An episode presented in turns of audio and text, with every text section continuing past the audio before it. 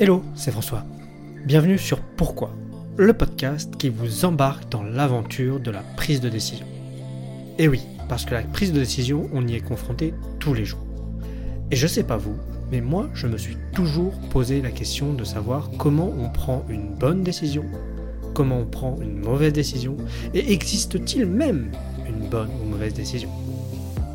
Et donc, je suis parti à la rencontre d'entrepreneurs, artisans, artistes, pour comprendre comment eux prennent tous les jours leurs décisions. On parle d'expérience, d'inspiration, de méthodologie. Et aujourd'hui, je vous embarque dans une toute nouvelle interview avec mon invité pour comprendre comment, au travers de son expérience, il prend ses décisions. Ah, et on se retrouve en fin d'épisode pour faire un petit débrief de ce qu'on a entendu aujourd'hui. Allez, je vous laisse sur l'épisode. Bonne écoute. Bah, c'est parti. Je vérifie. Ouais, les ondes apparaissent. Bon, bah, Guillaume, merci beaucoup pour l'accueil dans ces locaux de tactique. Merci pour ta proposition.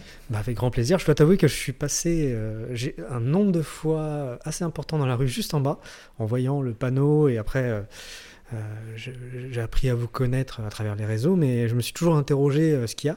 Et euh, j'ai été vachement surpris euh, quand je suis rentré. En fait, vous avez pratiquement, enfin, je je sais pas si c'est tout le bâtiment, mais il y a une petite porte, mais un grand lieu derrière, j'ai l'impression. Exactement. Euh, les gens sont très souvent surpris. Il y a plus de 350 mètres de locaux et on a une cour arrière également qui nous sert très souvent pour des événements. Et c'est vrai que les, les gens euh, ont ce- cette impression, euh, cette Mm. surprise entre euh, la, la- la petite porte et, euh, et tout ce qu'il y a derrière. Ouais, mais c'est- c'est vach- c'est vachement marrant. Enfin, euh, en tout cas, bah, on va commencer par le début. Je vais te proposer peut-être de te présenter, et puis après, on, on viendra sur Tactique et qu'est-ce que vous faites chez Tactique. Ok, très bien. Donc je m'appelle Guillaume Chevalier, je suis un des co-dirigeants de Maintenant, qui est un groupe euh, qui est constitué de plusieurs entreprises euh, et, euh, et qui est très connecté à Tactique, dont on, va pas mal parler ensemble aujourd'hui. Donc le groupe Maintenant, c'est un groupe de TPE-PME E au service des dirigeants de TPE-PME. On a plusieurs entités. On a l'Optimis qui fait de l'expertise comptable, on a Citadel qui est un cabinet d'avocats, Comendou qui est partenaire RH des TPE-PME E avec recrutement, mise à disposition et conseil RH. On a également Impact qui fait de la mesure de performance extra-financière et qui fait aussi de l'audit. Donc ça fait le lien avec l'optimisme sur la partie euh, accompagnement, sur la partie financière. Avec Impact, on fait l'accompagnement sur la partie extra-financière. Et puis on a Tactique qui est une association qu'on a créée en 2019 et dont l'objectif est d'accompagner les dirigeants sur les sujets de stratégie, Donc, prise de recul, prise de hauteur et on le fait de manière euh, on l'a fait de manière associative dans la mesure où on n'est pas les seules parties prenantes de cette activité. Euh, ça s'appelle tactique collective stratégique et la notion de collectif est hyper importante pour nous. Parce que vous avez, euh, et on, y reviendra, parce que on y reviendra, mais vous avez un panel de, dirigeants et de, re- de ressources et de compétences autour de vous qui est, assez impressionnant. Moi, je, vois souvent les gens associés de ça euh, en parler bah, sur les réseaux, et c'est vrai que vous, êtes bien ancré alors sur le bassin rennais, sûrement un peu plus large, sûrement, mais sur le bassin rennais, c'est vrai que vous avez beaucoup d'accroches euh, de ce point-là. Ouais.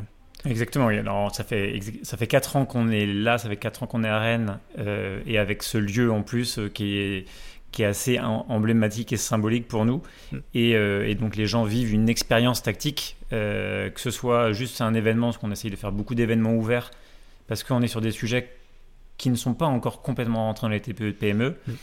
Et puis après, ceux qu'on accompagne, ceux qu'on forme, voilà, cha- chacun vit une expérience un peu particulière, on y travaille beaucoup, et le fait de se retrouver entre dirigeants et accompagné par d'autres dirigeants, ça fait aussi partie du, du caractère et de la particularité de tactique. Ok.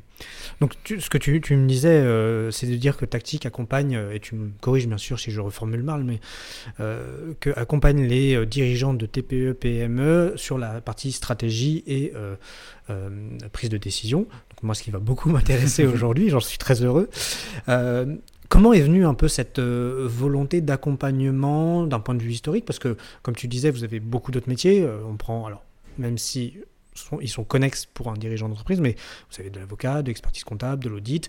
Comment vous est venue euh, l'idée de- de- d'accompagner les, dirigeants déjà sur cet aspect-là?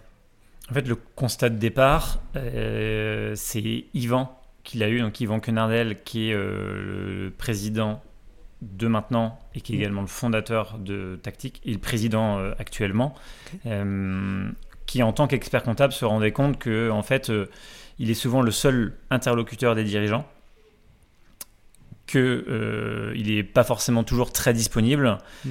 et qu'il a un niveau de compétence qui est euh, le périmètre de l'expert comptable. Alors après, même si euh, chacun peut avoir des affinités avec d'autres thématiques, et, ses clients venaient le solliciter sur à peu près toutes les thématiques. Mm. Et donc c'est là où est déjà arrivé l'idée d'avoir une sorte de maison, qui, est, qui, est, incarnée ici, mm. une maison pour les dirigeants où ils vont pouvoir faire appel à tout un tas de ressources.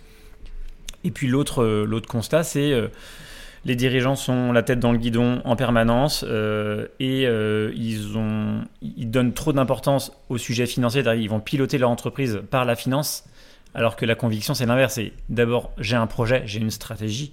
Et la finance, c'est finalement un outil. Euh, la finance, c'est un peu la traduction financière de ce qui se passe dans le réel. Hmm. et c'est également un outil qui permet de prendre des décisions. Mais c'est juste un outil qui aide à prendre des décisions. C'est pas la raison, c'est pas l'origine de la décision c'est l'outil d'analyse à partir duquel on va prendre des décisions.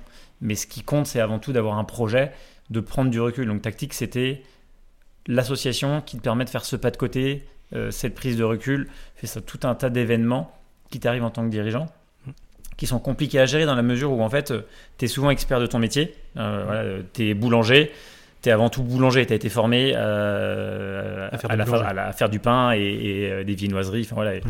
Euh, tu es architecte, tu as appris ton métier d'architecte. Par contre, personne ne t'apprend ton métier de dirigeant, donc tu l'apprends sur le terrain hmm. et tu deviens comptable, commercial, tu fais du marketing, tu deviens RH, tu deviens manager, tu deviens voilà, financier, tu, tu, dois gérer tout ça. Et en fait, c'est énorme, c'est énorme pour une personne de devoir porter tout ça. Euh, sachant qu'en plus de ça, tu as tout le quotidien à gérer parce que dans les petites structures, tu pas le temps et tu n'as pas, la, pas les moyens d'avoir euh, euh, un DAF, d'avoir un responsable commercial, un responsable marketing. As pas tu peux pas structurer, donc c'est toi qui gères tout ça. Et c'est une charge mentale de fou, tu peux pas être compétent partout. Donc c'était aussi pour répondre à ce besoin-là, d'avoir finalement pas une épaule sur laquelle se reposer, mais des épaules sur lesquelles tu mmh. peux te reposer. Et et je, vais euh, faire, parce que tu me disais que tu, vous êtes créé depuis 2019.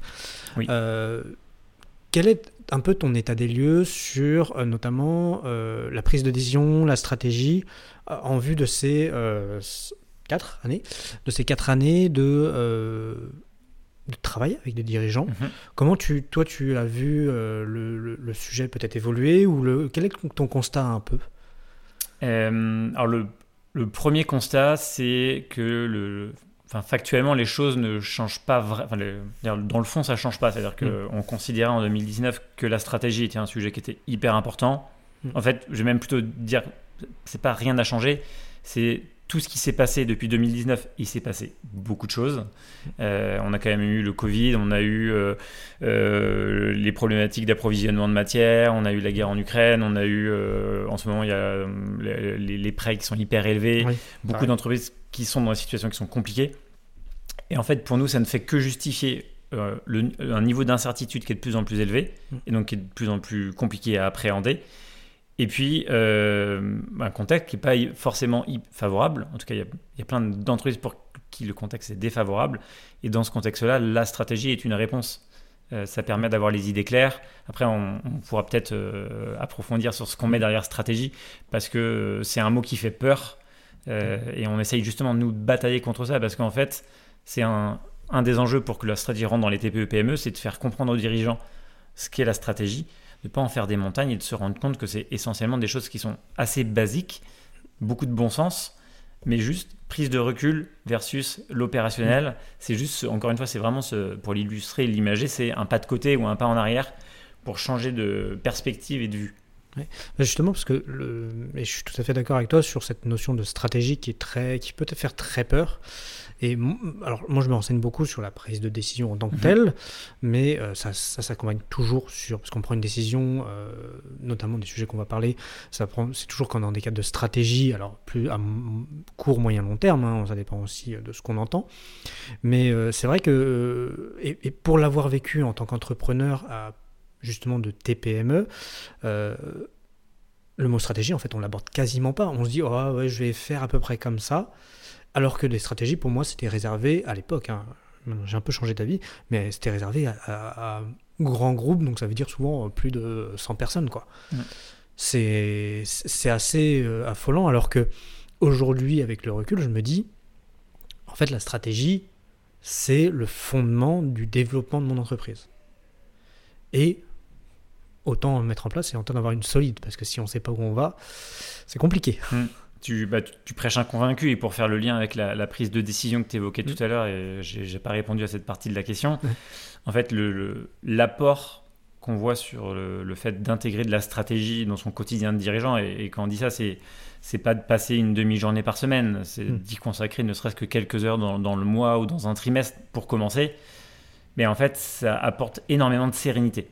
En fait, le, le fait de, de changer d'angle de vue et de sortir de l'opérationnel, de prendre du temps avec tactique, mais, avec d'autres, ou même déjà rien que soi-même, soi-même ou avec ses associés, le fait de prendre du temps qui n'est pas de l'opérationnel, où on va se poser des questions qu'on ne prend pas le temps de se poser habituellement, ça permet d'avoir les idées beaucoup plus claires et aussi d'être plus serein parce qu'en fait on sait vers où on va, on sait pourquoi on va refuser des choses, on sait pourquoi on va accepter des choses, on sait pourquoi on va prioriser un sujet versus un autre euh, et du coup on, on est plus à l'aise. C'est pas pour autant la situation peut être exactement la même, Mm. mais on va l'aborder différemment, on va se- se- la sentir différemment aussi.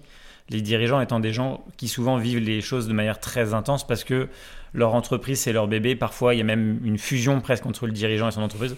Ils n'arrivent Ouais. plus à réfléchir à qui je suis moi en tant que personne. Ils ne vivent que pour leur entreprise. Et donc le- le- l'intérêt de la stratégie et l'intérêt de la manière dont nous on le fait en tout cas, c'est qu'on switch les deux et qu'on on les aide à y voir beaucoup plus clair. Ça n'améliore pas forcément la situation, mais déjà rien que le fait de, de la voir et de la comprendre, c'est déjà un premier pas Mm. pour, pour poser les bases de la suite. Avant même de prendre des décisions, on va dire le- le- un des premiers pans de la stratégie, c'est toute la partie état des lieux, Mm. le côté voir les choses de manière plus clairvoyante. Mais en fait, rien que déjà faire ça, bah, ça aide. Et donc après, on, on fera le parallèle aussi avec le sujet de la prise de décision. Mais Mm. effectivement, dans la stratégie, tu as la prise de décision, mais tu as tout ce qu'il y a autour. C'est euh, qu'est-ce qui m'amène à, faire ces choix-là, qui peuvent être dans certains cas euh, très radicaux. Mm.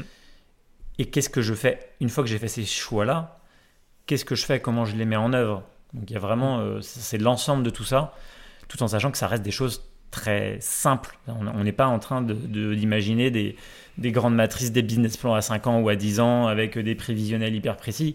On n'est pas du tout là-dessus. On est sur Mm. des choses beaucoup plus simples qu'on peut faire euh, en quelques heures en fait. Ouais, parce que justement, là, là, on- je reviens sur cette notion de stratégie. On- ce que tu disais, hein, s'il n'y a pas une stratégie, euh, on n'est pas à faire un, un- j'ai dire un business plan, mais bon, euh, oui, un business plan hyper détaillé. C'est, c'est vraiment euh, déjà réfléchir au, je pense la base, mais tu, tu me dis si je me trompe, la- au grand axe de sa société et de se dire, ok, moi, je- ou déjà où je veux aller et comment je veux y aller. Mm. C'est un peu comme ça. euh, alors, et je sais que vous avez un, on pourrait avoir lu un peu votre site internet. euh, je sais que vous avez un, un process assez euh, des étapes. Je vais plutôt parler d'étapes pour justement mettre en place ces- cette stratégie. Oui, exactement. En fait, alors, plus que des étapes, en tout cas, on a, on a essayé de, de modéliser la stratégie, encore une Mm. fois, pas dans une volonté de complexité, mais plutôt Mm. dans une volonté de simplification. Donc on a, on a défini la stratégie en, en trois briques finalement. Il y a une première brique qui est l'état des lieux. L'état des lieux, le but c'est de savoir on en est où aujourd'hui. Où, en est l'entreprise. Euh, euh, potentiellement aussi d'où on vient. Parce que l'ADN de l'entreprise, son histoire, elle peut avoir un énorme impact sur la stratégie. Il y a des entreprises qu'on accompagne, il y en a qui ont quasiment 100 ans, il y en a qui ont 3 ans. Voilà, chaque entreprise a, a une histoire et forcément, ça va pas. L'histoire, pour le coup, n'aura pas le même impact dans une entreprise qui existe depuis 100 ans que dans une entreprise qui existe depuis 3 ans. Ah, c'est sûr. Donc ça fait partie de l'ADN, euh, il y a les valeurs, il y a l'histoire, tout ça, il y, a, il y a des choses qui sont fortes et qui font partie pour nous de l'état des lieux. Donc ça c'est le premier point. Ensuite il y a toute la partie vision, projet d'entreprise. Où est-ce qu'on se projette dans un, un horizon de temps de 3 ans, de 5 ans, potentiellement même beaucoup plus loin, 10 ans, 20 ans, 30 ans? Alors en général on travaille beaucoup sur l'horizon de temps 3 ans, 5 ans, Ouais. qui est déjà lointain pour beaucoup de personnes. Et cette partie-là, euh, ce qui est marrant, entre guillemets, c'est... euh, souvent les gens considèrent que c'est ça la stratégie. En fait, ils considèrent que la stratégie, c'est les Mm. objectifs qu'on se fixe un horizon de temps à 3 ans, 5 ans. Ok. En fait, nous, on est vraiment. Une des raisons aussi pour lesquelles on a modélisé, c'est pour montrer aux gens que ce n'est qu'un bout de la stratégie. L'état des lieux, c'est le point de départ. On est obligé de le faire. Encore une fois, c'est pas forcément. euh, le but, c'est pas de faire un audit qui va nous coûter 10 000 euros. Euh, on, on peut le faire de manière assez simple. C'est j'analyse l'existant, j'essaye de comprendre, comprendre ce qui va bien, comprendre ce qui va pas bien, comprendre pourquoi il y a des choses qui ne vont pas bien, quelles sont les raisons, quelles sont les causes, la vision, le projet, et puis ensuite il y a le plan d'action, qui est aussi le grand oublié de la stratégie. C'est en fait le, le- le- pour résumer la stratégie, c'est on en est où aujourd'hui, où est-ce qu'on a envie d'aller et comment on a envie d'aller. Mm. Et en fait, si on n'a pas ces trois briques-là, on n'a pas de stratégie.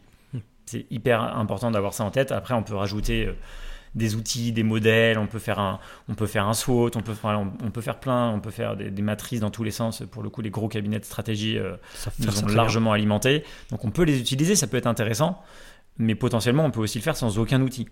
Dans la mesure où on, voilà, on, on sait où on est, on sait où on a envie d'aller, et on a défini au moins les grandes lignes de comment on y allait. Rien que ça, en fait, c'est déjà un bout de stratégie et ça peut se faire. euh, on a, on a imaginé quel était le, le service minimum pour un dirigeant, un dirigeant qui vient nous voir et qui nous dit je veux faire de la stratégie. Ton service minimum, c'est que tu ouvres ton document Word ou peu importe l'outil que tu utilises, tu fais page 1 état des lieux, page 2 vision et page 3 plan d'action. Et tu remplis les pages juste Mm. un peu déjà comme ça vient. Dans tous les cas, rien que faire ça, c'est mieux que rien avoir. Et après, progressivement, euh, mois après mois, année après année, on peut avoir une stratégie qui euh, est un peu plus précise, qui a un peu plus de sens. Euh, on va peut-être utiliser des outils. On peut faire un état des lieux, on peut utiliser par exemple le Business Model Canvas, qui est un outil qui, est, voilà, qui a déjà fait ses preuves, qui peut être utilisé pour analyser son entreprise. Ouais. Mais encore une fois, l'outil, c'est juste, ça reste un outil. Ce qui compte, c'est ce qu'on fait de l'outil. D'accord. Et, et justement, c'est, euh, on, on va en arriver au sujet parce que qui dit euh, stratégie dit à un moment euh, pas mal de prises de décision, que ce soit euh, alors l'état des lieux. Bon, déjà il faut décider de le faire. C'est une grande chose. mais Bon, je vais pas parler de cette décision-là, mais euh, quand on fait un état des lieux, puis on, on se dit tout de suite bah, comment on le fait, comment on va y arriver, et puis après quels sont les objectifs. Il y a un certain nombre de prises de décision qui peut être, qui sont assez importantes à prendre, Mm. Qui vont être engageants pour l'entreprise. Vous, avec Tactique, comment vous les accompagnez sur alors vous avez, et je pense pas que vous les vous prenez la décision pour eux. Je pense que c'est pas du tout votre objet. Mais- même. Voilà. Comment vous les accompagnez dans, dans, dans, dans cette prise de décision, justement? Alors, euh, donc, enfin, effectivement, le- le- en- au- dans la stratégie, il y a également la prise de décision. C'est-à-dire que dans la stratégie, finalement, quand on fait un état des lieux, on fait un constat. Mm. Euh, quand on se projette, voilà, on, on a une tas de réflexions, de projections, de, de- parfois d'imagination aussi, parce que c'est intéressant de, de sortir d'approches euh, ultra pragmatiques Ouais. dans, certains cas. Et puis derrière, il y a énormément de prise de décision. Déjà, quand on fait une vision, quand on se fixe des objectifs hein, dans, dans 3 ans, 5 ans, potentiellement, on est déjà en train de faire des, des prix, on est en train de décider. Complètement. Ce travail sur la, où est-ce que j'ai envie d'amener mon entreprise, où est-ce que j'ai envie, de- moi, en tant que dirigeant, d'être aussi dans un horizon de 33 ans, 5 ans, là où nous, on va les challenger, c'est plutôt de s'assurer qu'ils sont bien alignés et qu'ils ont vraiment envie de ça. Donc, euh, le, Mm. le premier niveau de prise de décision, c'est est-ce que tu es vraiment sûr de ça? Et donc, on va aller les chercher, on va les questionner, on va les challenger pour qu'ils aboutissent, qu'on soit sûr en fait que finalement les objectifs, la finalité de la stratégie qu'ils vont mettre en œuvre, on- en fait on aille vraiment mener la bonne bataille, qui soit leur bataille à eux. Donc on a pas mal de sujets autour de c'est quoi ta vision du succès, euh, qui est pas la vision qu'il y a dans les magazines, qui est ta vision à toi, euh, dirigeant XY, de pourquoi tu, qu'est-ce que tu as dans les tripes, qu'est-ce que tu as envie, euh, à quoi va ressembler ton quotidien idéal dans, dans 3 ans, dans 5 ans. Et donc rien que déjà de, de les aider à s'autoriser à ça, Mm. ce qu'ils ne font pas forcément, on les aide à prendre des... En fait, on est des facilitateurs de prise de décision. C'est-à-dire que c'est pas nous qui allons dire c'est ça ta vision, mais nous on les fait parler et on, un peu comme une pelote de laine, quoi. on va tirer le fil, tirer le fil, poser plein de questions et finalement aboutir. Alors parfois on va leur dire moi c'est ça que je comprends, est-ce que est-ce que c'est bien ça? Ou sinon on les laisse eux cheminer vers euh, bah, c'est ça, en fait c'est ça que j'ai envie. Et est-ce que vous avez euh, justement dans, cette, dans ce questionnement qui est un peu de, de challenger hein, le, le- Mm. le dirigeant, de, de- est-ce que vous avez un, un- un certain nombre de questions, disons un formulaire de questions un peu type, ou vraiment c'est vraiment euh, en- au, au cas par cas, euh, ou euh, ouais, vous avez au cas par cas un peu des, des, des- selon la situation, vous n'avez pas posé les mêmes questions? Alors très clair, on a, je pense qu'une de nos grosses forces, mais ce qui fait aussi que ça peut être compliqué pour les uns et les autres d'appréhender ce qu'on fait au sein de tactique, c'est qu'on fait beaucoup de sur-mesure et qu'on s'adapte beaucoup. On va mm. s'adapter à l'entreprise, on va s'adapter aux dirigeants, on va s'adapter aux liens qu'il peut y avoir entre les dirigeants s'il y a des dirigeants qui sont associés. Donc on va énormément s'adapter. Mm. Il, y a des dirigeants qui n'auront pas du tout besoin de nous pour écrire leur vision parce que euh, voilà c'est ils ont un côté un peu machine voilà moi je suis hyper ambitieux c'est mes objectifs tac tac tac tac mm. tac c'est déjà très clair et il y en a qui vont arriver chez Tactique ils viennent là pour ça d'ailleurs parce qu'ils sont complètement paumés ils sont dans des phases de vie d'entreprise où ils sont pas où l'entreprise ne va pas forcément bien et eux ne vont pas bien ou alors l'entreprise va bien et eux ne vont pas bien donc on doit déjà essayer de comprendre parfois ils savent même pas trop pourquoi donc il faut essayer de comprendre euh, comprendre tout ça pour les faire changer de dynamique et qui ensuite euh, voilà qui coule le film. Mais parfois, ce travail de vision, dans, certaines, dans certains cas, ça peut être un atelier de deux heures. Mm. Et dans certains cas, ça peut être 4-5 rendez-vous parce que en fait, euh, c'est compliqué à sortir. Mm. Et en même temps, euh, voilà, ça vient des tripes, ça vient de loin, donc c'est mm. normal que ça prenne du temps.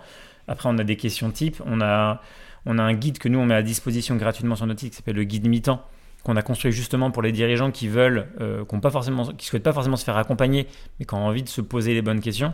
C'est c'est ça notre boulot, hein, c'est de poser les bonnes questions. Euh, de voilà tirer le fil par eux-mêmes. Donc on a des grandes lignes et après on a aussi des, des techniques euh, et notamment on en a une qu'on utilise énormément qui est celle de la visualisation. Ok. Et la visualisation, elle est très adaptée à la réflexion d'un projet d'entreprise parce qu'elle permet de, sortir du spectre, euh, c'est quoi mes objectifs, où est-ce que je me vois dans trois ans, finalement je ne sais pas trop. Donc nous on retourne un peu le, on retourne un peu la réflexion et on les autorise aussi à penser différemment. Donc la visualisation c'est de se projeter dans un, état futur euh, en s'y imaginant déjà. Euh, donc c'est une approche qui est très utilisée. Donc il y a beaucoup de sportifs de haut niveau notamment qui utilisent la visualisation. Mm. Euh, je sais pas moi, quelqu'un qui fait du ski alpin, en fait, euh, il peut faire ça. Il a déjà fait avant de faire la descente, il l'a déjà fait cinq fois dans sa tête. Il l'a vu, il l'a senti dans son corps. Euh, les militaires font beaucoup ça, l'armée de l'air, euh, ils connaissent par cœur les 80 manœuvres qu'ils doivent maîtriser, enchaînement de manœuvres, donc ils, savent le faire, ils l'ont répété. C'est notamment, excuse-moi je t'interromps, mais c'est notamment, on voit beaucoup sur les avions de chasse, oui. ou des, les, les, enfin, les, qui font, ils font leurs manœuvres avec des, des gestes de main et tout ça, et c'est vrai que c'est très, c'est très, très très utilisé. Mm, mm. Effectivement, tu me disais. Tout à fait. Excuse-moi, je t'ai Non, mais pas de souci. Euh, et euh, là où c'est intéressant de l'amener sur le sujet de la stratégie d'entreprise et mm. notamment sur le projet d'entreprise, c'est que nous, en fait, ce qu'on leur dit, c'est on va, va pas se fixer des objectifs. On va se dire voilà, là, on est en octobre 2023. On se projette en octobre 2026. Ton entreprise est un succès. On ne se pose pas la question de si c'est un succès ou si c'est pas un succès. C'est un succès. Je te, je te, donne une affirmation. Et maintenant, tu vas me dire en quoi tu estimes que ton entreprise est un succès? Comment tu sais que c'est un succès? Hmm. et quels sont les signes de ce succès-là? Et l'intérêt de le faire de cette manière-là, ça permet de sortir de cette, approche très orientée objectif, très chiffrée, où en fait la plupart des gens qui vont fixer leurs, objectifs vont parler de euh, quantité de chiffre d'affaires, quel est mon volume d'affaires, hmm. euh, combien j'ai de salariés, euh, on va plutôt arriver là-dessus. Si on le tourne d'une autre manière, on va aller sur des choses qui sont plus des, encore une fois, des signes, des symboles qui vont me montrer que j'ai réussi. Que, que j'ai réussi. Et donc, nous, ça nous donne de la matière. Et à partir de la matière, on peut, in fine, arriver sur des objectifs. Mais on va sortir, on va un peu plus sur la notion de rêve. On s'autorise beaucoup plus en faisant ça. C'est marrant cette euh, projection, euh, parce que c'est il y a aussi un, mécanisme euh, de, dans la prise de décision qui existe à, cette, comme ça, qui est ce qu'on appelle le pré-mortem, qui est, alors disons, on va parler d'une acquisition, par exemple une mm. entreprise qui acquiert une autre entreprise et qui va dire, euh, avant de prendre une décision, bien sûr, on va se dire, ok, j'ai acquis cette société, c'est un échec, parce que là on parle plutôt d'échec, pourquoi ça a été un échec? Et de d'anticiper avant décision, mm, mm. de se dire, ok, si c'est un échec, pourquoi ça aurait été un échec? Et d'essayer d'avoir justement ce pas de côté, cette euh, ce que tu disais au début, c'est vraiment de se, décaler par rapport à euh, bah, le, flux qu'on a, cette vision des choses pour euh, analyser autrement la situation. Et en fait, ce que, ce que, j'entends et ce que je comprends avec euh, Tactique, c'est que vous êtes là en fait pour aider le, chef d'entreprise à se décentrer de sa routine, de son flux, euh, que j'appelle son flux continu, pour se pouvoir oui, prendre un pas de côté et se projeter et se, et se dire, OK, où je vais et comment je vais. Hmm.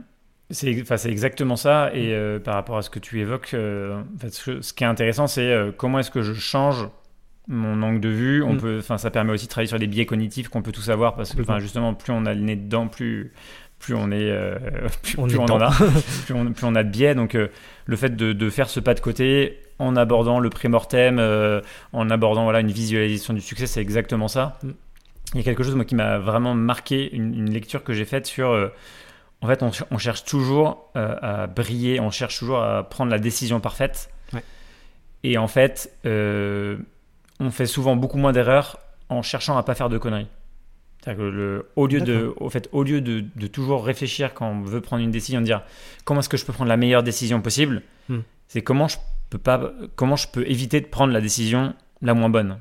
Donc mm. euh, c'est vraiment une approche. Il y a un bouquin qui a été écrit là-dessus sur le et c'est euh, en rapport avec le tennis en disant en fait le Roger Federer, voilà Federer, Nadal, Djokovic, etc. Eux ils vont rechercher l'excellence. Mm. Mais en fait, un tennisman, on va dire lambda, je, ne suis pas tennisman, mais en fait, je pense que ça vaut pour beaucoup de sports. Fais pas, juste, fais pas d'erreur et tu gagneras plein de matchs en fait. Hmm. Et ça vaut, alors nous on, peut faire le parallèle, on a une table de ping-pong euh, chez Tactique, euh, il y a des matchs en diablé le midi. Et en fait, ça m'est arrivé des fois de me dire, bah tiens, euh, en fait, j'ai à peu près le même niveau que celui qui est en face de moi, c'est-à-dire un niveau qui est pas terrible. je prends zéro risque.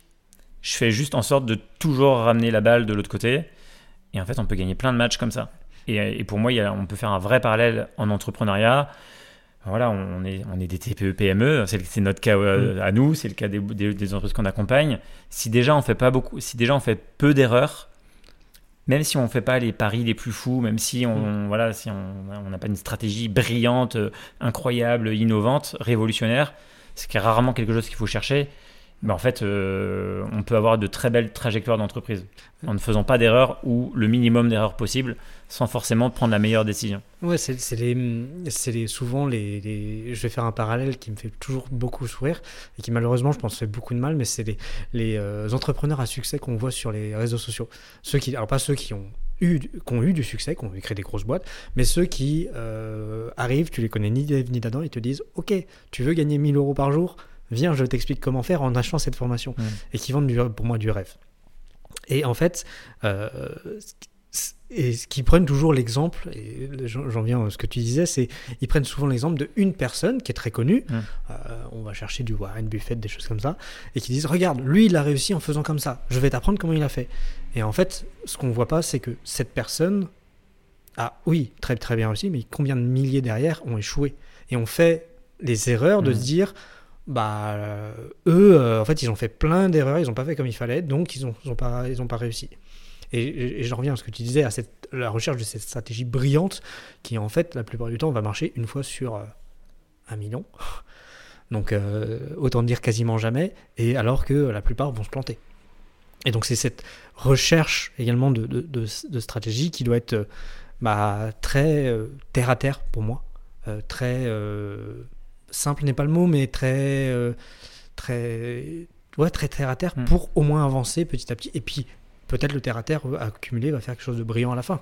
Oui, puis sans parler de. Enfin, euh, après, je sais pas si c'est terre à terre, peut-être pas forcément, mais en tout cas, euh, souvent les, les, bonnes stratégies, quand, quand, quand, quand, tu accouches de ta stratégie hmm. et que c'est une bonne stratégie, souvent c'est évident. C'est-à-dire qu'en fait, c'est ça, correspond à tes forces d'entreprise, ça correspond à ce que tu as dans les tripes, ça correspond euh, aux ressources que tu as, ça correspond au marché.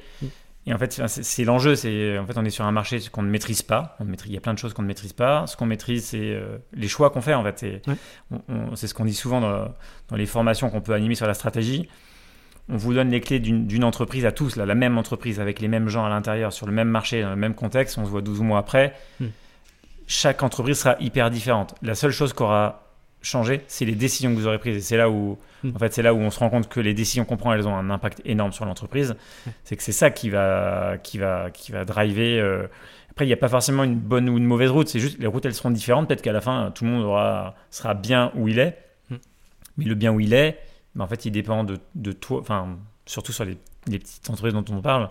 Euh, tu seras bien où tu es parce que c'est c'est bien pour toi en fait, mm. ou c'est bien pour tes équipes, ou c'est bien pour ton entreprise, parce que tu es à l'aise avec ça, parce que tu es serein, euh, ou parce que euh, ou parce que t'es pas serein, mais en fait, euh, parce que serein, c'est parce que tu recherches. Si tu recherches le challenge, bah, tu vas avoir une stratégie hyper challengeante. Mm. Il y a des gens qui sont prêts à planter leur boîte pour atteindre un objectif hyper ambitieux. Ouais. Il y en a aussi beaucoup, et je pense que c'est même la, c'est plutôt la, la minorité, mais très bien dans la mesure où si tu es conscient de ce que tu mets dans la balance, moi j'ai aucun souci avec ça. Euh, à l'inverse, il y a plein de gens aussi qui, ont des strat- qui vont avoir des stratégies. On va dire, bon père de famille, même si j'aime pas trop l'expression, euh, mais parce qu'ils sont à l'aise avec ça. Et en fait, il n'y a, y a- y pas de. Il n'y a pas une bonne stratégie, il n'y a pas de mauvaise stratégie. Y a, pour moi, c'est la bonne stratégie à un instant T et pour la personne aussi. Et on ne parle pas souvent de- du dirigeant. Dans la stratégie, on parle d'entreprise, de business, de croissance, etc. Mais en fait, est-ce que tu es aligné? Est-ce que tu es heureux de- dans ce que tu fais? Mm. Est-ce que tes équipes sont heureuses dans- quand elles viennent au boulot? Est-ce que tes clients sont contents de ce que tu fais? Rien que ça, déjà, juste trouver cette bonne équation, c'est déjà un beau challenge. Et y arriver, c'est déjà une belle satisfaction en soi. Oh il y a plein de dirigeants que nous on croise. En fait, c'est ça le, c'est ça le, c'est ça le challenge. C'est quelle stratégie je mets en œuvre pour atteindre ça dans un environnement qui peut être hyper challengeant. Et rien que de réussir à faire ça, bah déjà chapeau. Et puis quand on voit nous les, c'est- on aime bien dire que les dirigeants de TPE-PME c'est les gens de l'ombre parce qu'en fait, Mm. euh, il y a un peu ce côté salaud de patron qu'on peut avoir et qui est surtout donné par euh, euh, l'image qu'on a des grands dirigeants euh, euh, qui se versent des millions alors que euh, ils n'arrivent pas à augmenter de 50 euros quelqu'un qui va bosser au SMIC. Les dirigeants de TPE, PME, c'est pas du tout ça. Enfin, nous, les gens qu'on voit au quotidien, c'est pas du tout ça. C'est des gens qui bossent comme des fous, euh, qui sont pas toujours les mieux payés de leur entreprise, euh, qui sont les premiers à arrêter de se payer au moment où ça fonctionne pas bien Mhm. pour protéger leurs équipes. C'est pas les gens qu'on voit, quoi. Donc, euh, c'est aussi pour ça, nous, qu'on fait ça et qu'on le fait aussi, nous, avec passion et avec les tripes.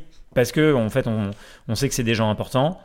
Euh, alors, ils sont pas importants au sens, bah, un dirigeant d'une boîte de 10 000 personnes ou 100 000 personnes qui nourrit la moitié d'un territoire, on- oui, ok, c'est quelqu'un d'important. Mais en fait, les euh, 50 000 dirigeants qui vont euh, nourrir euh, 50% d'un- de- de- des salariés d'un territoire, en fait, c'est aussi important. Sauf que c'est Oui. plus dur à toucher parce que c'est hyper euh, Oui. éparpillé. C'est un maillage euh, fou et, et c'est ça qui fait vivre aujourd'hui euh, une bonne partie du Mm. territoire.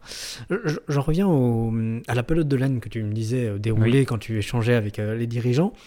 Euh, Est-ce que vous allez euh, plus loin encore une fois que cette pelote de, laine est, est un peu déroulée? Oui, parce qu'en fait, euh, là, ce que j'évoquais, c'est principalement le- la partie vision. Donc, euh, Mm. encore une fois, état des lieux. L'état des lieux, il n'y a pas beaucoup de prise de décision à faire, c'est juste un constat. Euh, donc, il faut être suffisamment honnête et réaliste avec soi-même. Donc, il y a quand même un travail de est-ce qu'il n'y a pas des biais dans la manière dont je regarde mon entreprise? Pour être sûr que ce que j'en ressors et que mon état des lieux, il, est honnête, il est réaliste. Donc là-dessus, ça peut être intéressant d'aller chercher, dans certains cas, des gens à l'extérieur Ouais. pour faire un audit, un audit financier, un audit RH par exemple. Mais on peut déjà faire un premier bout soi-même. Il y a toute la partie, donc la fameuse pelote de laine et le travail de visualisation pour le, le projet. Et puis après, il y a le plan d'action. Et dans le plan d'action, en fait, c'est c'est là où en fait on rentre vraiment pour moi dans la prise. Il y a, une- il y a un premier niveau de décision qui est je dé- à partir du moment où je définis là où on a envie d'aller, ben c'est déjà un choix. Et quand on fait ça, c'est-à-dire qu'on renonce aussi à plein de choses. Mm.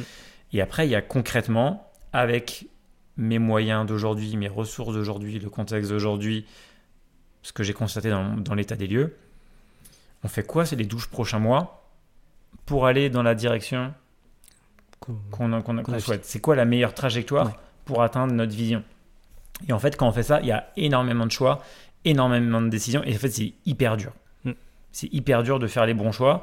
Et donc là-dessus, euh, bah, en fait, nous, on essaye de les orienter. Alors après, il y a plein de, il y a plein de petits, je sais pas, des, petits hacks ou des, des- des manières de voir les choses. On a, on a produit beaucoup de contenu sur la prise de décision, Mm. euh, sur euh, bah, justement pour casser encore une fois ce qu'on met derrière la stratégie euh, et ce qu'on met derrière. euh, il faut faire des grands projets, il faut faire des grandes idées pour, pour faire évoluer son entreprise. Pas du tout. En fait, les petits pas sont aussi importants que les, les grands.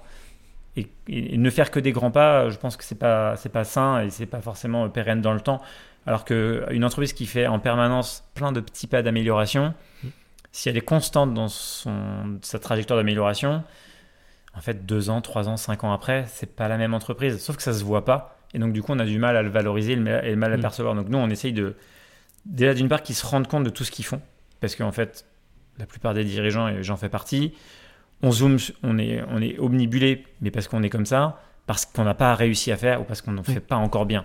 Et du coup, on occulte assez souvent ce qu'on a fait de bien et on fait souvent plein de choses bien et on fait beaucoup de choses.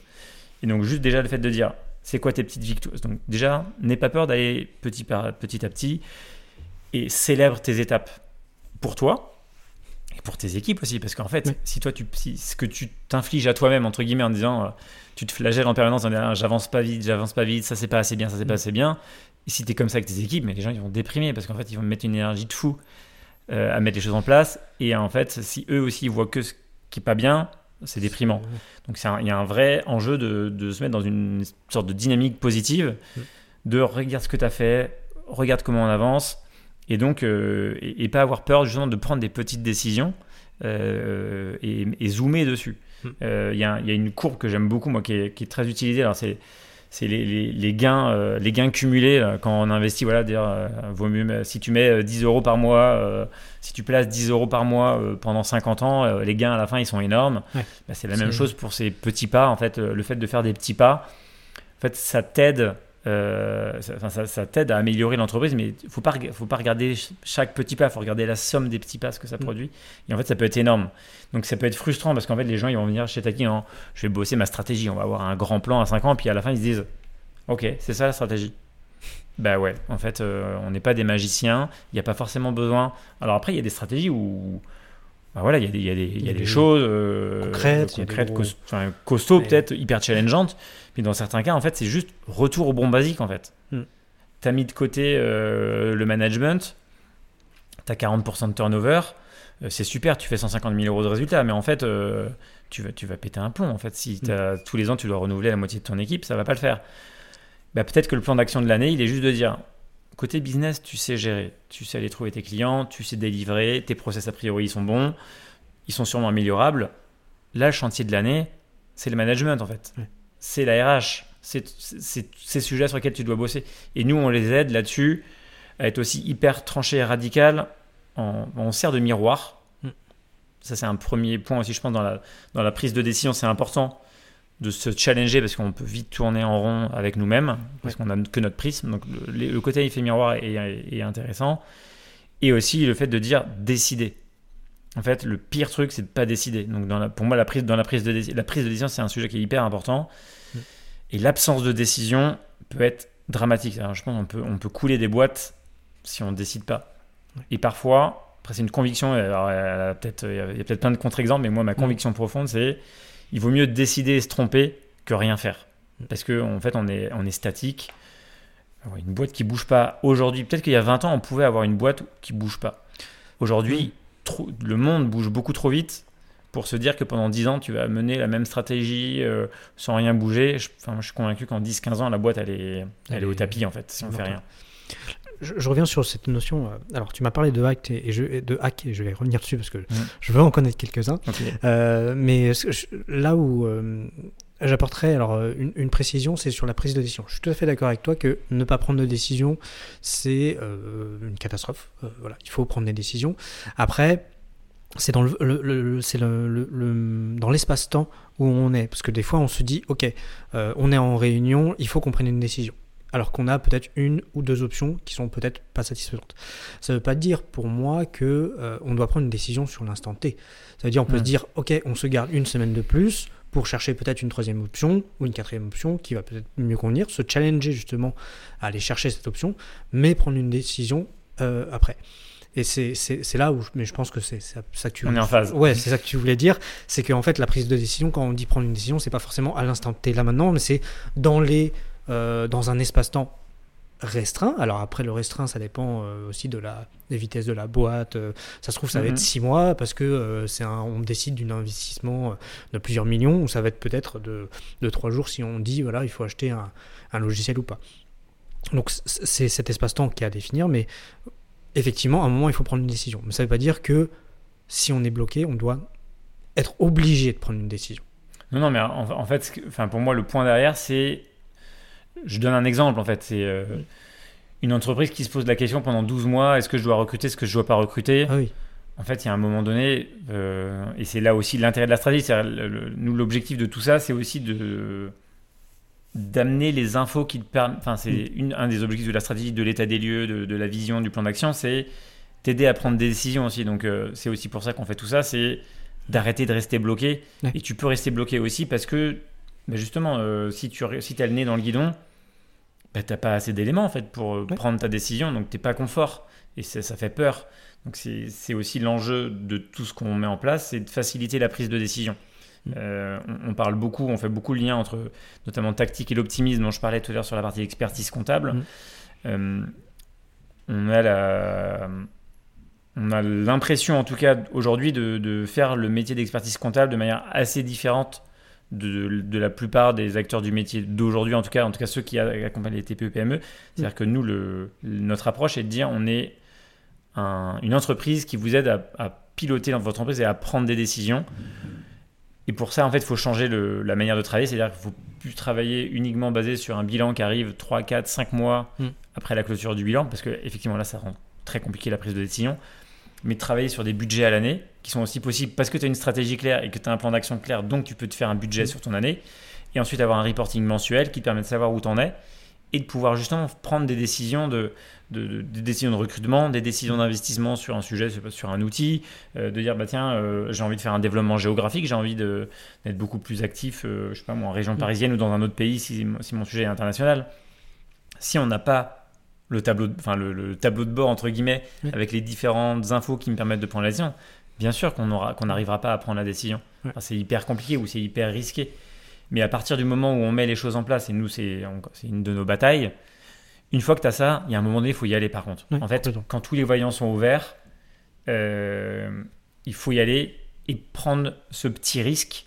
Euh, mais en fait, euh, quand on a bien balayé, il y a toujours une part de risque, on ne sait jamais. euh, tu prends le recrutement, euh, nous, un des gros sujets de discussion avec beaucoup de dirigeants, c'est la seniorité des recrutements. Hmm. Un senior coûte plus cher qu'un junior. Euh, et un des prismes de- des dirigeants de TPE-PME, eux, ils regardent, ok, le junior, il coûte 25 000, le senior, il coûte 35 000, ça me coûte 10 000 euros de plus. Ils sont omnibulés par le différentiel de coût entre les deux. Ce qu'ils ne voient pas, c'est ce que va apporter la personne qui va coûter 35 000. Et euh, c'est pas forcément les bons chiffres d'ailleurs, 25, 35, euh, c'est- c'est- ça peut être 20 et 50, euh, 20 ou 30 et 50. Mais on comprend l'idée. Euh, en tout cas, l'idée est là. Et donc, ils sont tellement omnibulés sur le coût que du coup, ils en oublient la valeur ajoutée Mm. euh, et la contribution à la stratégie. Donc, nous, c'est en fait le cadre là nous permet aussi nous de les challenger. Et parfois, on va, voilà, on va être beaucoup plus challengeant en disant en fait, je comprends pas. Mm. Je comprends pas pourquoi tu, peux, tu mets pas les 5000 ou les 7000 euros de plus. Et je sais que tu as les moyens.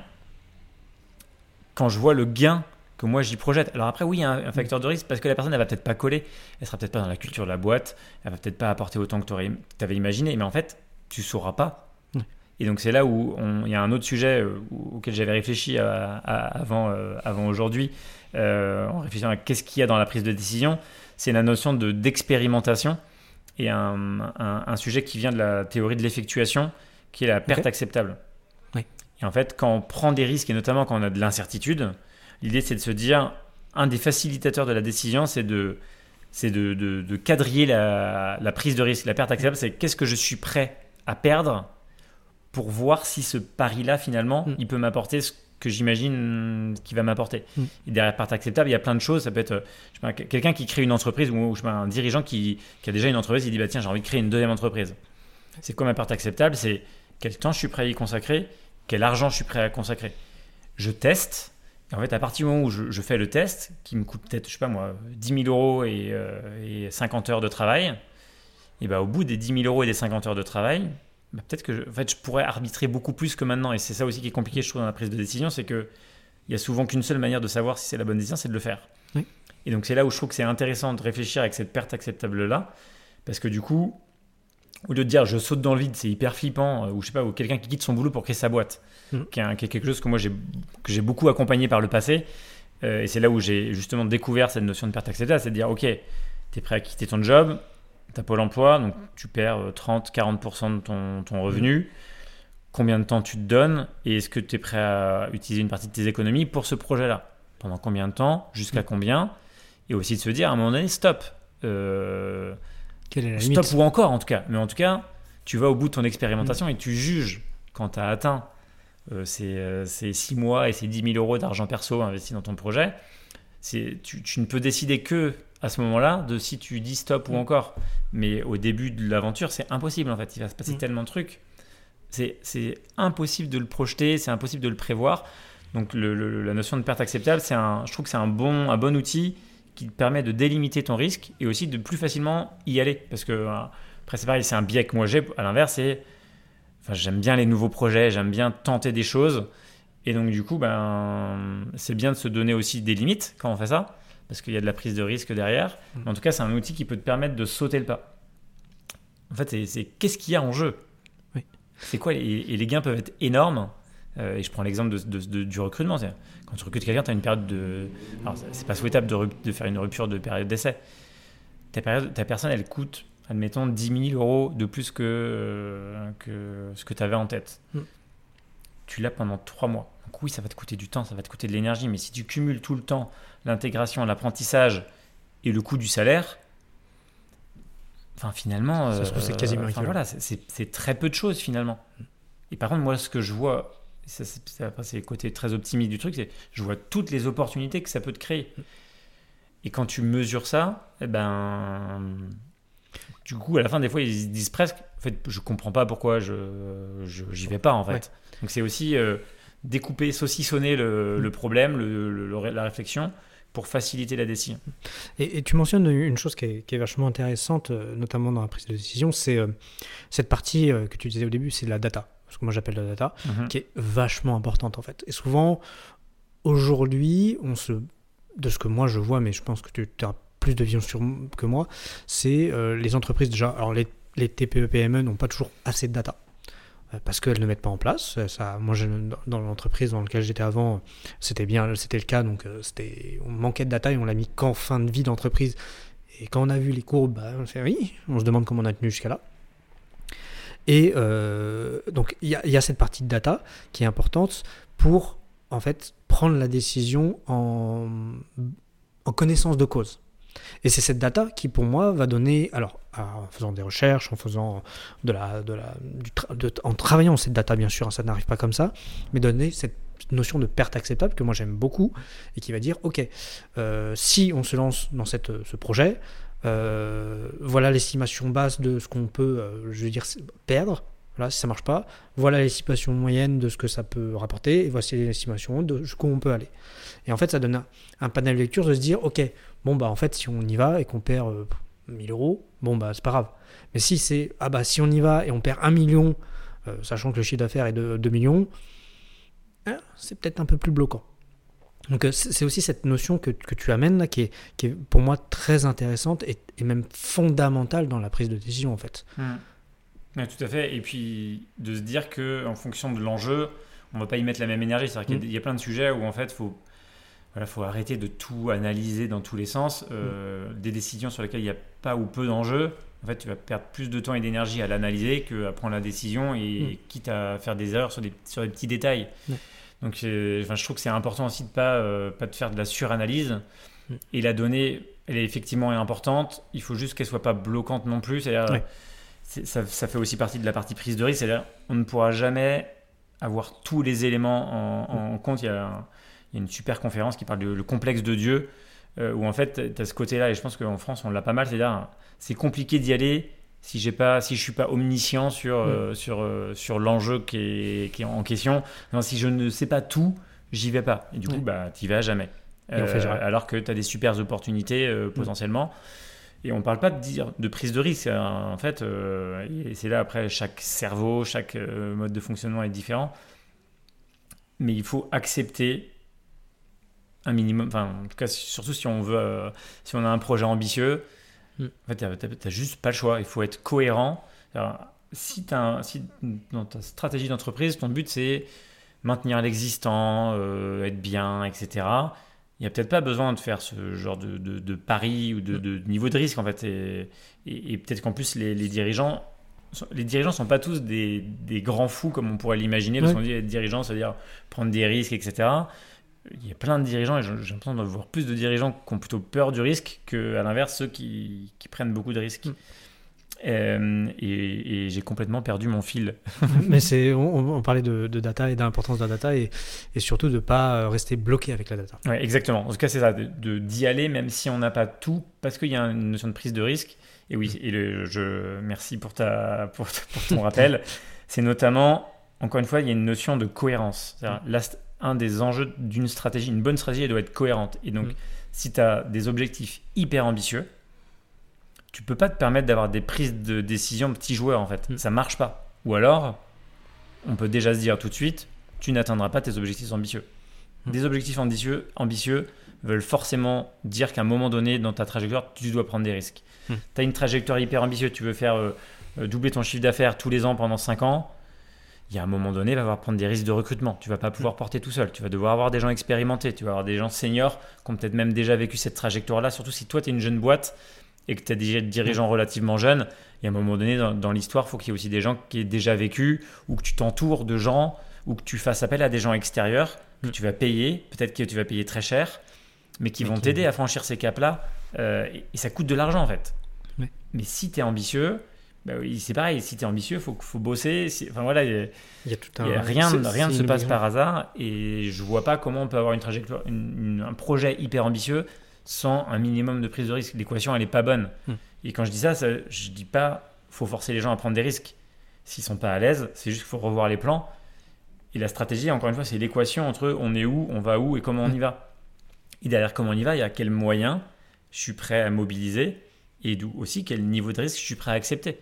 Et, pour moi, il n'y a pas de critique, il n'y a aucun jugement quand je dis euh, euh, que les gens ont peur, qu'il y en a qui ont peur, de prendre des risques.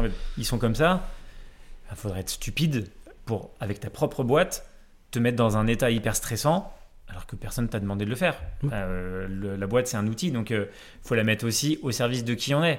Euh, si je suis joueur, ben, ben, je peux peut-être jouer avec ma boîte. Après, il faut quand même avoir en tête qu'il y a des familles, il y a, des... familles des salariés quand même derrière. Donc, enfin voilà, après, chacun fait ses choix. Mais si je suis pas à l'aise avec le risque, bon, ben, on va faire, on, va gérer. Et ça ne veut pas dire que la boîte, elle sera pas super, ça ne veut pas dire que les gens vont, vont pas faire... les, les, TPE-PME, c'est incroyable la richesse d'expertise qu'on voit. Et, pour le coup, il n'y a pas besoin d'être un, dirigeant flambeur et qui prend des risques de fou. C'est faire de l'artisanat, des choses hyper précises. De, c'est juste dingue. Voilà, c'est hyper... Enfin, c'est beau, il y a le côté mm. très artisanal. Et en fait, c'est génial. Mm. Et encore une fois, c'est juste t'es qui, tu veux quoi, t'es prêt à accepter quoi, et après on construit autour de ça. Oui, c'est être, euh, ce que tu disais tout à l'heure, être aligné euh, avec soi-même. Exactement. J'en viens, euh, peut-être pour finir un peu ce podcast, au fameux hack. Alors tu nous as donné quelques-uns durant notre échange, mais est-ce que tu aurais ouais, quelques, quelques, quelques trucs et astuces que vous mettez en place ici, euh, je t'ai dit, que tu connais toi, mhm. euh, pour un peu la prise de décision et euh, améliorer cette prise de décision, même si on en a évoqué quelques-uns. Ouais, alors effectivement, enfin, après, les hacks, c'est peut-être pas le bon terme, mais en tout cas, on a des, on a des petits outils, mais c'est pas forcément des. Et quand je dis outils, en fait, c'est plus des, des, réflexes ou des habitudes ou mm. de, Encore une fois, c'est comment est-ce qu'on les aide les dirigeants à avancer. Mm. On avait un rendez-vous ce matin avec des dirigeants qui savent ce qu'ils veulent. Mm. Mais en fait, ça fait longtemps, ça fait un moment, c'est plusieurs mois qu'ils savent ce qu'ils veulent. Mais là où ça pêche, et où là où ça pêche dans 90% des entreprises, je pense, mm. en tout cas celles qu'on voit, c'est c'est la mise en œuvre. Ils savent ce qu'ils veulent, et en fait, ils se rendent compte déjà qu'ils ils sont empêtrés dans le quotidien, et donc ils n'arrivent pas à passer à l'action. Et donc nous, un de nos, nos hacks, c'est de dire, c'est quoi la prochaine étape? Sur quoi tu dois focaliser ton énergie? Ça peut peut-être juste dans les 2-3 semaines qui viennent, ou dans le mois, ou dans le trimestre qui vient, tu te focalises sur une action, un projet, qui va te permettre de faire ne serait-ce que le premier pas. Moi, j'aime beaucoup donner l'image d'un. Pour moi, la, stratégie, on peut l'imager comme un escalier. En bas, c'est l'état des lieux. En haut, c'est la vision. Et en fait, le plan d'action, c'est chaque marche. Hmm. Et donc, dans chaque marche, il y a aussi euh, l'idée de se dire je dois avoir les bonnes premières marches les bonnes fondations pour pouvoir euh, continuer à, construire mon escalier euh, derrière. Et donc dans les bonnes marches, il y a aussi de dire c'est quoi le prochain, c'est quoi le prochain pas? Donc ça pour nous c'est un prochain le ou les deux trois. En fait, les idées elles manquent pas, euh, mais ce qui manque c'est le passage à l'action, c'est décider. Encore une fois c'est souvent le le, le- ce qui manque, c'est la capacité à prendre des décisions, la capacité à prioriser. Et donc, Mm. bah, là où, contrairement à ce que je te disais au tout début, c'est euh, on se refuse à prendre des décisions pour eux.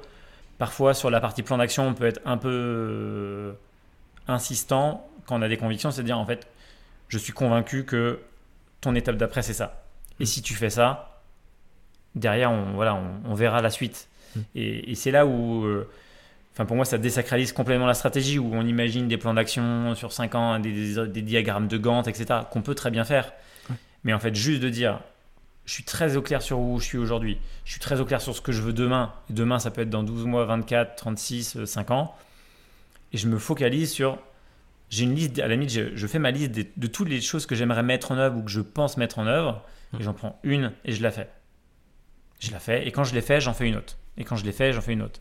Et Ouais. on revient aussi au petit pas. C'est juste avancer. Parce que ne, euh, être statique, bah, tu n'avanceras pas en fait. Ouais. Donc, et le fait de faire ça, ça. En fait, le, le- le- une des raisons pour lesquelles aussi on n'avance pas, c'est qu'en fait, c'est comme si c'est une énorme montagne devant toi. Et tu dis, mais par où je, par où je la monte, cette montagne quoi? Ça fait, Elle fait hyper peur, surtout si ta stratégie est assez ambitieuse. Mm. Et du coup, ben, tu te dis, ben, on va peut-être pas définir toute la, tout le sentier pour aller en haut. Par contre, là, j'ai vu qu'il y avait un petit sentier sur 150 mètres qui m'amène à l'orée de la forêt. Mm. Bon, ben, on va faire les 150 mètres à l'orée de la forêt. Puis quand on sera à l'orée de la forêt, on verra comment on traverse la forêt de manière la plus intelligente possible. D'autant plus que la montagne peut changer en plus entre temps. Voilà, c'est ça. La, la météo, voilà, il y a plein de choses qui peuvent se passer. Et, et en fait, ça, pour nous, c'est un, enfin, moi, c'est un des hacks. le- J'aime pas dire hack forcément. En tout cas, c'est une des choses que l'on fait chez Tactique qui a le Mm. plus d'impact. Ok. Et pourtant, on fait de la stratégie. Ouais. On, on accompagne à la stratégie. Et le- le- ce qu'on fait de plus important et de plus impactant, c'est aider les dirigeants à définir les deux, trois actions, projets prioritaires du, de la prochaine année. Et en Mm. fait, quand on fait ça, on fait énormément. Mais on, le, on peut le faire parce qu'on a, parce qu'on l'ensemble, parce qu'on les connaît bien, on sait où ils sont aujourd'hui, on sait ce qui va bien, ce qui va pas, et on sait ce qu'ils veulent. Et ce qu'eux n'arrivent pas forcément à, à- à voir parce qu'ils sont la tête dedans, c'est par quoi je vais commencer. Mm. Qu'est-ce que je dois faire là? Et surtout que j'ai du mal, et que j'ai pas le temps, et que je suis euh, empêtré dans l'opérationnel. Donc le fait de dire des, des choses des fois très simples, hein. mais le mouvement, il a énormément de vertus. Ouais. Donner un point de départ et, et les- le premier pas peut après déclencher. Puis c'est en fait souvent euh, ce qu'on dit. Alors moi je fais pas mal de sport, mais c'est de dire, euh, notamment de la course à pied, c'est de dire euh, voilà, tu commences à courir. Bah une fois que tu as commencé, en fait après tu y vas quoi. Mm, mm. Tu, tu cours. Clairement. Euh, c'est c'est le premier pas qu'il faut faire. On peut parler de la prise de décision en course à pied. Ouais. c'est vrai. Bon, bah super. Bah merci beaucoup Guillaume pour. euh, je crois qu'on a fait un, un bon brossage, même si je pense qu'on pourrait tous les deux en parler longtemps encore. euh, Ouais, de stratégie. et- Sûrement, si tu as d'autres questions, euh, ce sera Ouais. avec plaisir en tout cas. Mais, mais merci beaucoup. Et puis, euh, puis euh, bah, si une dernière question. euh, si on veut te contacter ou vous contacter, comment on fait par euh, c'est très facile en tout cas euh, Mm. sur euh, ça peut être sur euh, LinkedIn, ça peut être Ouais. sur euh, le site de Tactique ou le site de maintenant. euh, voilà, on- il y a toujours des formulaires de contact. Il y a dans certains cas nos numéros de téléphone direct. Mm. euh, voilà, faut, faut pas hésiter. euh, Il n'y a pas de, il y a pas d'engagement à l'échange. Nous, on adore parler de ces sujets-là. On sait que c'est nouveau pour beaucoup de monde euh, de parler de stratégie dans, le- dans les TPE PME. C'est aussi euh, évident pour tout un tas d'autres, mais en tout Ouais. cas, il y a tout, et nous notre cible c'est ceux pour qui c'est pas évident. Voir comment eux ils peuvent se l'approprier, comment ils peuvent la mettre en œuvre. Télécharger le guide mi-temps, on a aussi un cahier, on a fait un Mhm. cahier de vacances, un cahier de rentrée. On essaye de, de, de mettre en place des outils. On a écrit aussi, on écrit une newsletter qui s'appelle La tactique du dirigeant, où on parle notamment de ces sujets qu'on qu'on- vient d'aborder ensemble là, pendant, pendant l'heure qui vient de passer. Voilà, en tout cas, on est, enfin, que les- si les gens veulent nous contacter, qu'ils n'hésitent pas, euh, on se fera un plaisir d'échanger avec eux. Super. Et ben voilà, toutes les infos sont dites, donc euh, n'hésitez pas. En tout cas, merci encore euh, Guillaume. Puis, Merci euh, à toi, Puis bah à très vite du coup. à très vite. Allez, je vous récupère pour la fin de cet épisode. Un épisode hyper riche. Et je pense que vous l'aurez compris au bout de cette heure à peu près d'échange, c'est que j'ai pas été voir Guillaume pour son entreprise ou pour son, son expérience professionnelle, même si c'était toujours très intéressant, mais vraiment pour son expertise d'accompagnement d'entreprise. Et comment lui voit la prise de décision et comment il accompagne les entrepreneurs sur la prise de décision. Et je voudrais souligner trois points qui euh, m'ont particulièrement marqué. Le premier point, c'est que Guillaume a bien souligné qu'au-delà des données et des risques calculés, les décisions reflètent un alignement personnel et professionnel. Les valeurs. C'est important et je trouve ça assez fou, comme quoi les valeurs rendent souvent jeu. Ce n'est pas la première personne qui m'en parle dans ce podcast, et ce sera sûrement pas le dernier. Il faut un alignement personnel et professionnel. Sans ça, on n'arrive pas à maintenir la décision, on n'arrive pas à assumer la décision. Le deuxième point que je vois et qui est intéressant, c'est que le Guillaume préconise une stratégie très pragmatique et dynamique. Il, parle de petits pas, qui sont souvent plus efficaces que des grands sauts.